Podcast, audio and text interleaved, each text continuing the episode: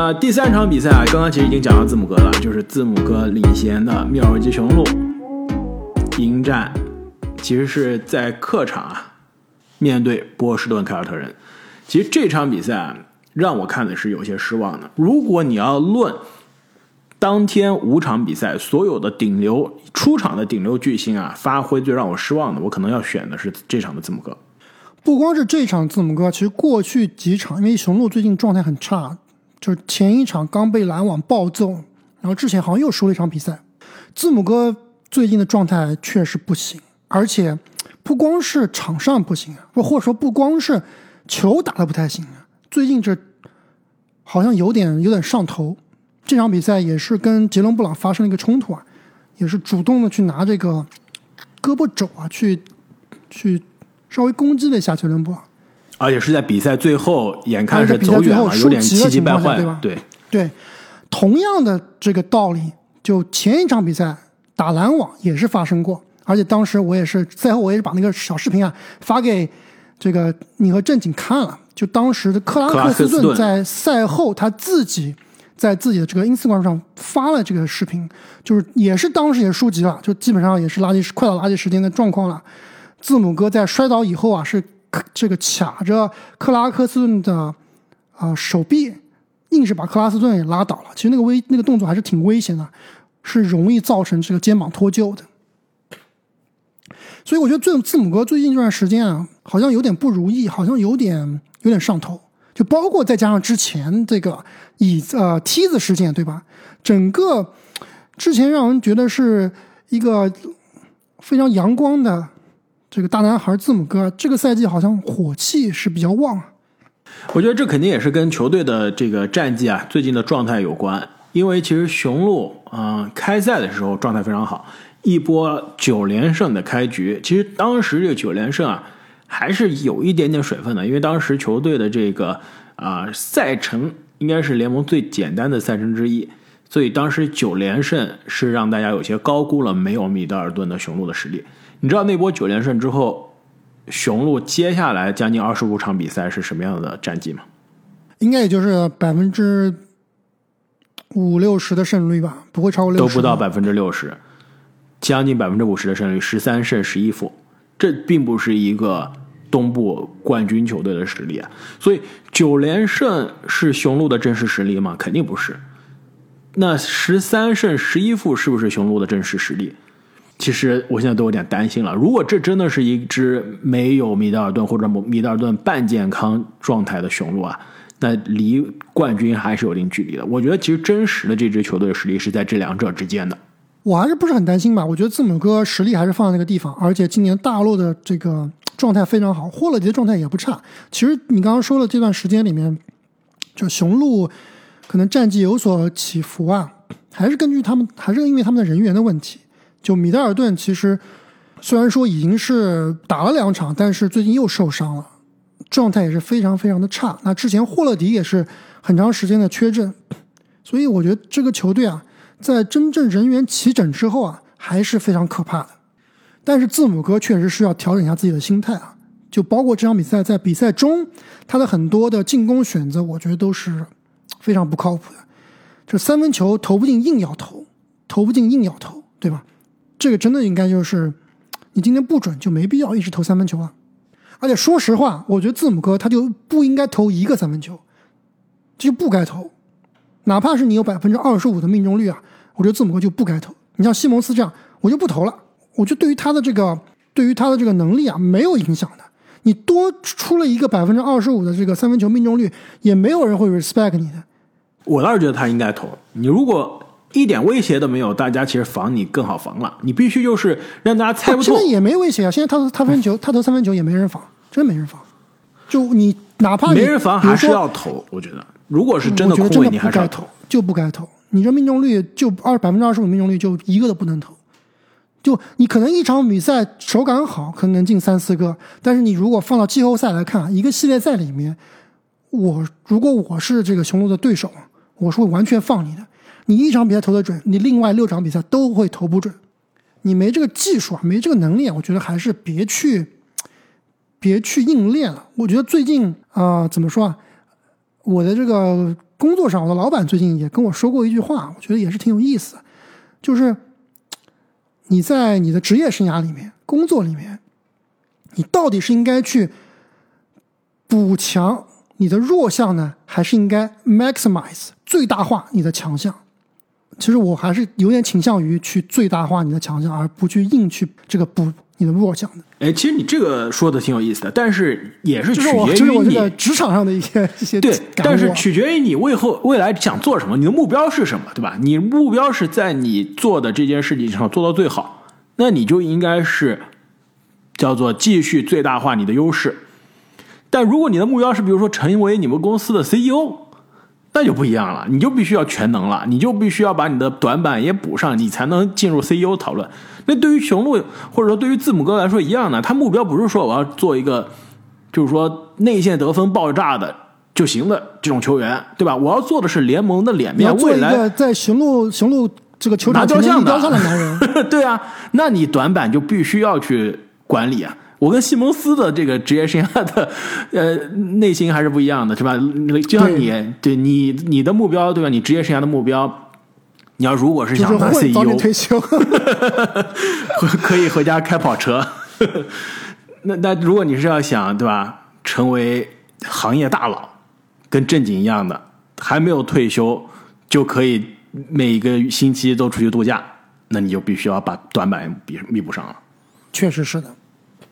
另外一点，其实雄鹿啊，今年我觉得打的这么挣扎，尤其是防守不错，进攻挣扎的原因，还是真的跟米德尔顿不在很有关系。字母哥不在，外线发动进攻的人真的是太少了。你真的是能靠杰文卡特之前那几场的发飙抽风打一整个赛季吗？霍勒迪其实他的得分的爆炸性还是差了很多。那字母哥不得不从外线自己发动进攻，所以也是打的比较的便秘。米德尔顿现在是回来之后又受伤，应该又是缺阵了，所以其实米德尔顿今年的状态啊，应该是给雄鹿未来是影响最大的。那其实回到这个凯尔特人这边啊，这场还是诞生了可以说当天最佳的扣篮之一，是不是？对，只能是都不是最佳扣篮之一，是第二扣篮。第二扣篮，对，但是话题性还是挺足的。两个 MVP 现在排行啊，第一、第二的球员正面的对决，那塔图姆是隔扣了字母哥，而且呢也是拿下了四十加的表现啊。阿姆，你现在觉得塔图姆的这个 MVP 的概率是不是再次提高降低了，降低了？因为西部因为因有一个因为最后一场比赛 那太吓人了，那个 太吓人了，是吧？但至少东部好像塔图姆在跟字母哥的这个 MVP 对话中，应该是现在占足了优势了。对，但是他跟杜兰特的差距在缩小，不得不说，甚至恩比德也在往上追。是的，其实这场比赛啊，呃，回到凯尔特人本身啊，让我印象最深刻的就是双节还是挺有意思的，轮流接管比赛，有没有这种感觉？第一节可以说是啊、呃塔图姆跟杰伦布朗两个人同时开花，应该是加在一起拿了二十分。然后第二节基本上是杰伦布朗没有状态，那塔图姆接管比赛。第三节更不用说，塔图姆单节二十分，杰伦布朗基本上在打酱油。那到第四节，塔图姆首先就是下去休息的时间很久，那杰伦布朗的一波一个人得了十三分的那一波小高潮啊，是完全把比赛终结了。其实啊，今年啊，我们都说塔图姆状态非常好啊，数据非常的出色啊，MVP 或者怎么样。但是杰伦布朗今年也是打出了职业生涯最好的一年，而且他今年这个数据啊，如果真的不是说是在塔图姆的身边啊，我觉得会得到更多的关注。他今年是场均二十六点六分，七点四个篮板，而且呢，投篮命中率啊将近百分之五十，就百分之四十九的投篮命中率。而且去年阿莫你看总决赛的时候，当时一直在夸杰伦布朗，你记不记得？其实他总决赛很多球都是那种三分球，对吧？都是那种不讲理的三分球或者投篮下。但是今年的杰伦布朗有没有发现，他其实中距离比以前准了？是的，就是这种他的打法有点在偏塔图姆了。就是之前塔图姆看的很多是各种长两分、中距离，把人晃开之后再啊、再投。现在杰伦布朗的这种中距离的打出来了，尤其是昨天这个第四节几个中距离真的是非常的夸张。那塔图姆其实今年打的更像以前的杰伦布朗了，就是我打的更有效率、更聪明了。我们之前觉得他越打越飘的这种长两分啊不该投的，现在变少了。沙篮下，包括啊投三分投的更多了，然后造罚球造的也比以前更加有效率了。其实这两个人啊，很明显是经历了去年的总决赛之后啊，两个人都是有所进步。这就是刚刚你说的，两个都在补自己的短板。是的，其实这个凯尔特人还真的是现在东部来看最危险的球队，真的是这样。对吧？更关键是他内线的定海神针啊，罗威刚刚回来，只打了四场比赛。还有我其实最害怕的一个男人，就是我对于凯尔特人这个球队最害怕的人，你知道是谁吗？山姆豪塞尔、不可能，布雷克格里芬，我觉得这个球队最可怕的一个人叫格威格兰特威廉姆斯，我知道，真可怕。就上个赛季打篮网的季后赛，我就就尝到了苦头了。这场比赛依然是的，打非常雄鹿不也是他的三分球吗？是啊，三分球这个防守又很强悍，我觉得他今年应该是合同年嘛，我觉得他会拿一个大合同。你知道他三分球命中率吗？今年的我知道百分之四十多，非常非常恐怖。百分之四十三点七，但是霍福德更吓人，百分之四十五点一，每场进两点二个，投篮命中率百分之五十点八。所以这个这球队真的是很可怕，角色球员里面深度太深了。那昨天的第四场比赛，我估计应该是阿木你看的最开心啊、呃最不开心的比赛啊，正经看的最开心的比赛。对这场比赛，如果你是个灰熊球迷的话，你可能很早就把电视关掉了。对，你都不知道为什什么真的为什么要太折磨差我们，是吧？为什么要把我们放到黄金时段其实真的不是说勇士打的多好啊，真的是灰熊自己打的太差了，攻防两端都是灾难。那阿木，你要不你来跟大家主讲一下你的这场比赛的心得体会吧？我觉得这场比赛其实能讲的不太多啊。就首先还是要肯定勇士，就是他们真的把这场比赛当圣诞大战来打了，非常当季后赛打了不是圣当季后赛打，对，绝对是非常的卖力，也非常的准备，非常的充分。包括赛前这个休灰熊这边放出了很多狠话，他们也是都一一回应了。而且这场比赛也是非常的有火气啊！这勇士这边好像一共拿了六个技术犯规，是不是？全场好像两边加在一起七个还是八个技术犯规，是的，非常多的技术犯规，但是勇士应该毫不在乎的，就我就是要，对吧？在这个时候啊，在我当家球星不在，二号球星不在的情况下，打你对面全勤的灰熊，而且还要暴打你，真的是而，且真的是做到了。更关键是啊，就比如说昨天追梦，你三分十三个篮板十三个助攻，对吧？非常的夸张的追梦数据，但是大帽莫兰特，关键的是啊，他十三个助攻、十三个篮板都不重要，是全场四十八分钟不停的垃圾话，这真的是把你这个内心这个心态垃圾话加表情包，吐舌头瞪眼睛，对是吧？而且克雷感觉也是带着火药味来的，对吧？进了之后非要对对迪隆布鲁克斯挑衅，我是完全能理解的。你克雷他本来自己就很要强嘛，而且之前迪隆布鲁克斯对于克雷的这些话说的实在是太过分。而且去年他干了什么还记得吗？对吧？对，去年还是在季后赛也是手脚不太干净，对吧？他赛前跟克雷怎么说啊？他说这场比赛没有库里，确实很可惜。我们想打有库里的这个勇士队，但是没关系，还有克雷。那个叫做他是怎么说？他说那个叫做克雷的 boy，那个叫做克雷的小子，我记住你了，我要好好的防你，交给我了。这是他赛前这么说的，所以你才能看到克雷为什么为什么这场比赛在最后第四节，这个螃蟹步对吧？螃蟹步对着地上倒地的迪隆布克斯骂，最后也是吃到了技术犯规啊。但绝对非常非常解气值，这个绝对值。包括他在赛后接受采访，我觉得也是非常有意思。因为赛前其实迪隆布鲁克斯也是吹嘘啊，说我们是王灰熊朝队，以后我们要建立像他们一样的王朝。那克雷赛后就觉得非常可笑，就说你们连什么都没赢过，还要想去建立王朝，还要再谈王朝，真的是非常他说是 amateur，就是非常的幼稚、不成熟的话。其实当时我听到他这个所谓王朝的时候，我也有点震惊。这同学，你连西决都没进过呢，你现在就谈王朝了，是不是太早了？而且，如果灰熊你真的要灰熊文化，我跟你说吧，但是就是灰熊文化。就之前我之前一直说这个雄鹿的文化就是全民恶汉，对吧？就身体接触很多蓝领工人，蓝领工人喜欢动手动脚的，对吧？场上喜欢有黑动作，这是球队文化。灰熊的球队文化就是嘴上功夫，对吧？大家都会爆垃圾话。莫兰特带头，迪隆布鲁克斯、贝恩其实都没少了说垃圾话。但是我觉得有一点搞笑了，而且，但是啊，如果灰熊你真的是要拿王朝成为王朝啊，迪隆布鲁克斯你在还是不在都不一定呢，是吧？这句话要说也是你老大说，而不是你这个风口浪尖的人来说。包括之前采访这个莫兰特，ESPN 采访莫兰特说，你觉得联盟里面哪支球队，你觉得你们一定要跨过他才能更进一步？莫兰特毫无犹豫的说是凯尔特人。然后主持人莫妮卡就问他，说：“难道西部这边没有什么你觉得需要非常强的竞争对手吗？”莫兰特就说：“We are fine in the West，就是我们在西部啊是没问题的。”说话确实还是挺狂的。但是呢，但是我还是喜欢这只灰熊，我觉得嘴上功夫没问题的，不伤人嘛，咱们对吧？多爆爆垃圾话，对于联盟引流也是挺有帮助的。虽然这场比赛的技术含量很低，但是 对吧？场外包括非篮球的话题还是挺有意思的。其实这场比赛，啊莫兰特还是有机会让比赛更加好看一些的。那记隔扣，说实话，要是能进啊，应该是隔扣兰姆吧。虽然是手上有点撑人了，但是那球真的太可惜了。扣进应该是当天最佳了。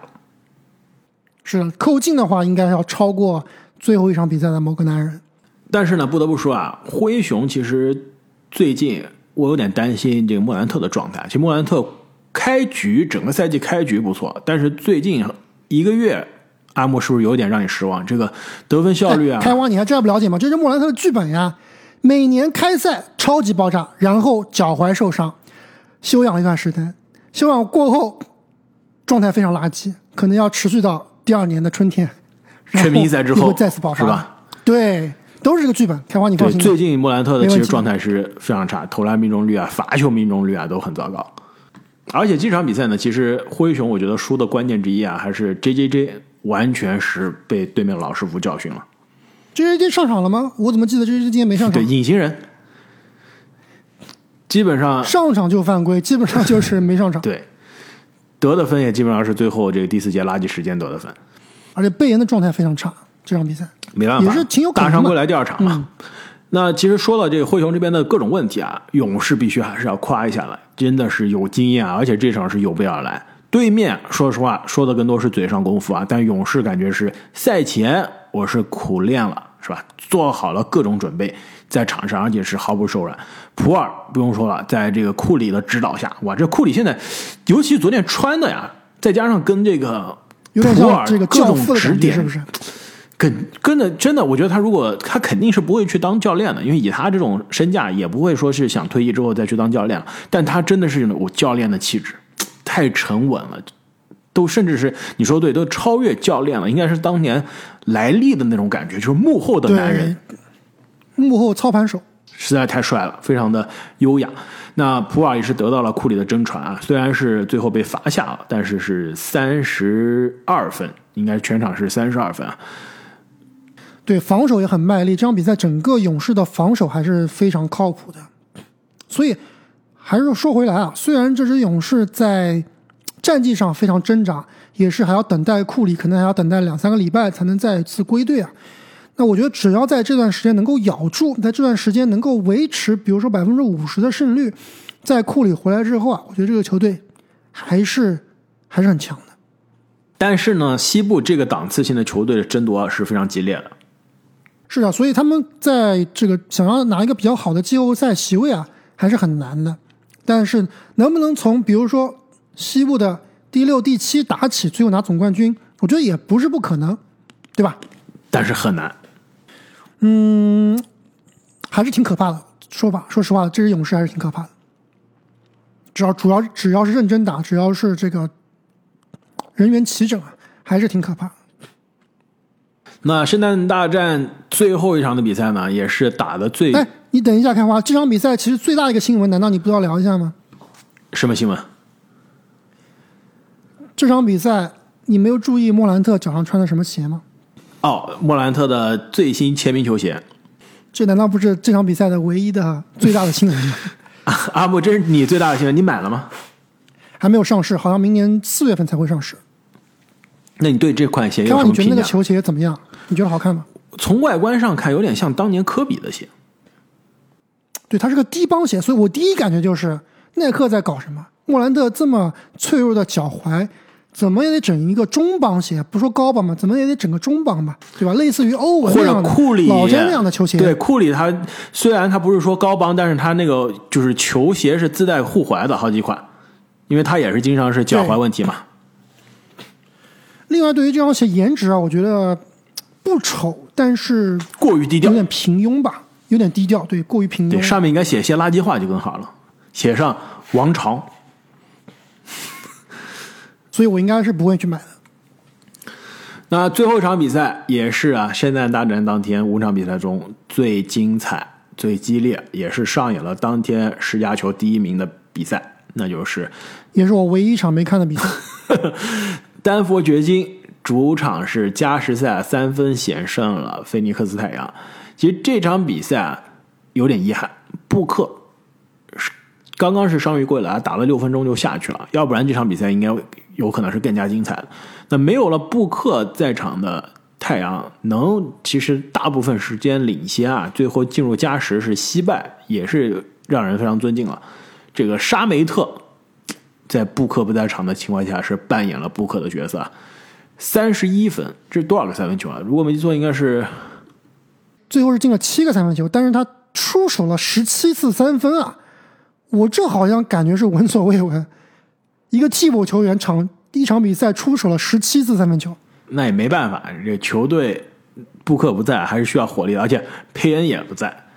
那丹佛掘金这边呢，基本上主力是终于都健康回来了，迈克尔波特也是回归了，所以主力健全的丹佛掘金啊，也是可以说是西部现在最让人担心，不是最让人担心啊，最让人敬佩的球队之一，最让人害怕的球队之一了。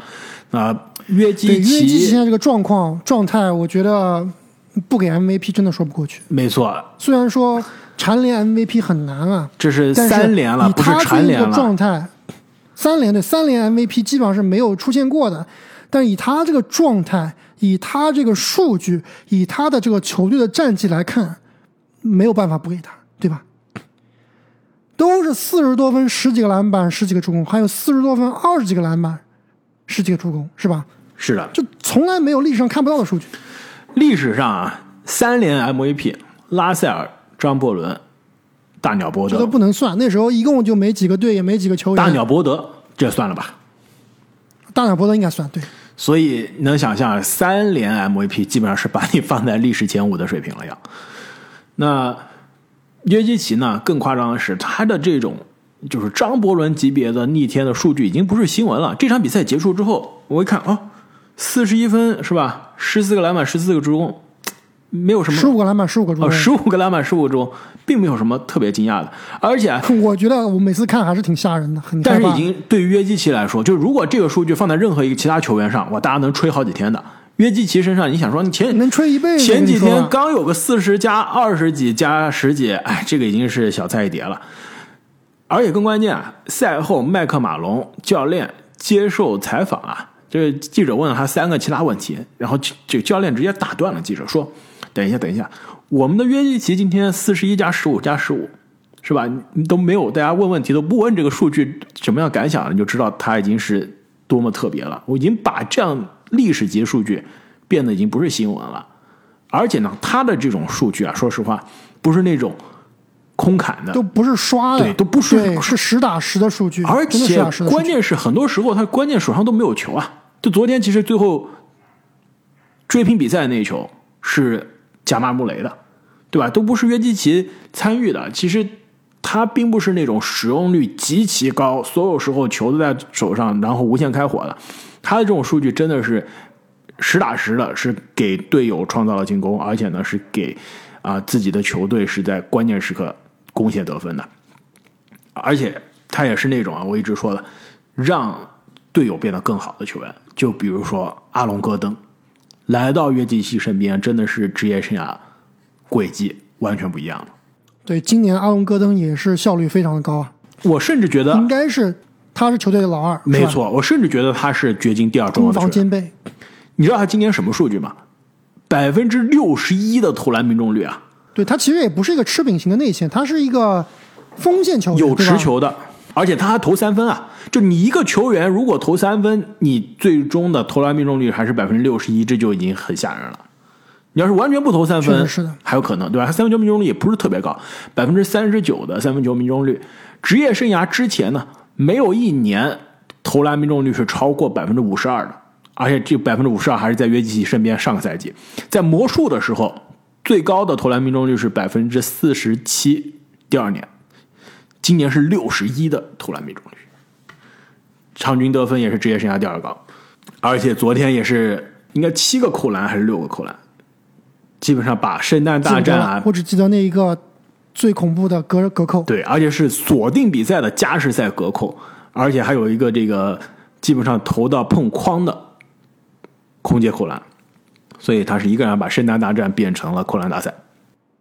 所以在这场比赛之后，这个掘金啊，基本上已经坐稳了西部第一的这个位置了，是不是？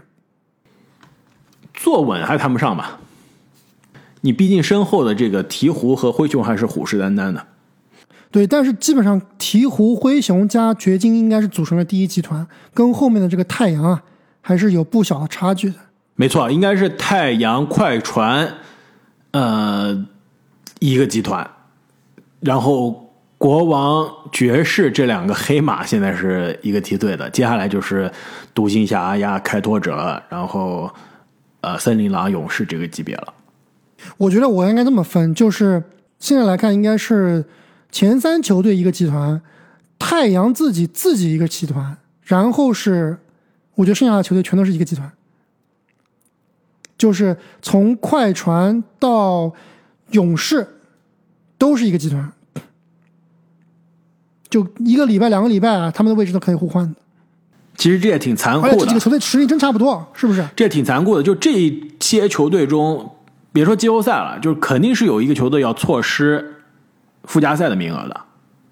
如果湖人对吧能翻身上来，那就是另外还要再挤下来一个球队，就至少即使湖人不上来，这球队中还是有一个要错失附加赛名额的。哎，你现在让你选，你选哪个球队错失附加赛？犹他爵士我选国王。哦，因为萨博尼斯受伤了是吧？因为萨博尼斯受伤了，而且这个球队这个要人品守恒啊，应该不会一直那么准了。最近好像也是输了不少球，最近十场是五胜五负嘛。那么聊到这里啊，今年 NBA 的圣诞大战的所有五场比赛我们都聊完了。可以说啊，的确呢，精彩程度啊，在比赛本身稍微是差了一些，但的确还是贡献了很多精彩的瞬间和场外的话题的。就比如说，嗯、塔图姆的隔扣，阿隆戈登的两个扣篮，都是可以说可以进入到圣诞大战历史上的这个进球。就是我去的还有就是那场，莫兰特的球鞋，对吧？库里的大衣，对这个克雷的螃蟹布是吧？另外还有啊，就克雷是的螃蟹布，我去的那场的米尔顿，在半场结束的那一季半场三分啊，也挺精彩的。而且呢，那场那一球啊，其实如果你看回放的话，是可以在七六人的这个板凳席后面看到我的，就穿着红颜色的衣服。哎，如果啊，大家想要玩一下，大家来找茬的话，可以去这个回放上看看能不能看到穿着大红色衣服的坐在板凳席后面的我。可以，我现在就去找。其实阿木，你记得有一次这个我们去篮网的看比赛，呃，当年应该是一九二零赛季，雷迪什对，对吧？那个扣篮，我跟阿木也是出现在那个集锦，而且阿木当时的那个表情实在是太夸张。是的，是的。那么本期节目我们就聊到这里啊，这个非常希望最后，开花，我再问你一个问题：如果让你选明年的圣诞大战的对决，你给我安排几场比赛？洛杉矶湖人大战新奥尔良鹈鹕，文班亚马对决勒布朗詹姆斯，怎么样？AD 复仇之战，而且是湖人复仇你这个，信息量有点大。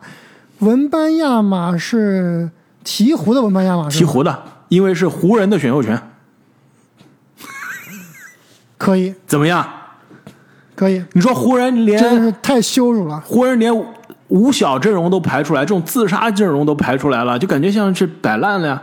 我看湖人的这个 Reddit 上，美国网友都觉得这摆这是什么意思啊？这真的是我们要助攻鹈鹕再拿一个文班亚马吗？文班亚马如果配上胖虎，这真的是绝配中的绝配啊！就你想象不出来了，比胖虎更配文班亚马的这个明星二当家了，不是二当家，就是两个人都可以作为一当家的球员了。确实是。再来一场，再来一场，阿姆，你再来一场吧。我觉得勇士对灰熊还可以再来一场，是吧？还可以再搞一次。嗯可以。篮网怎么得整一场吧？其实我更想看是篮网打勇士设，欧文续约，篮网打勇士，我觉得比灰熊打勇士更好看。篮网打勇士吧，篮网打勇士篮网打勇士灰熊打森林狼，这两个球队其实也挺有话题的，就看森林狼争不争气了。森林狼已经退出了这个圣诞大战的舞台，未来十年都被禁止了，是吧？未来十年不好说，今年应该，明年应该没戏，因为今年很难有所作为。其实我还想看一个独行侠大战雄鹿，两个人谁是我觉得这个可以对吧？更强的谁到底谁是外籍球员或者独行侠打这个掘金也不错啊，也是外籍球员之争，白胖子大战白胖子，或者独行侠打快船也不错。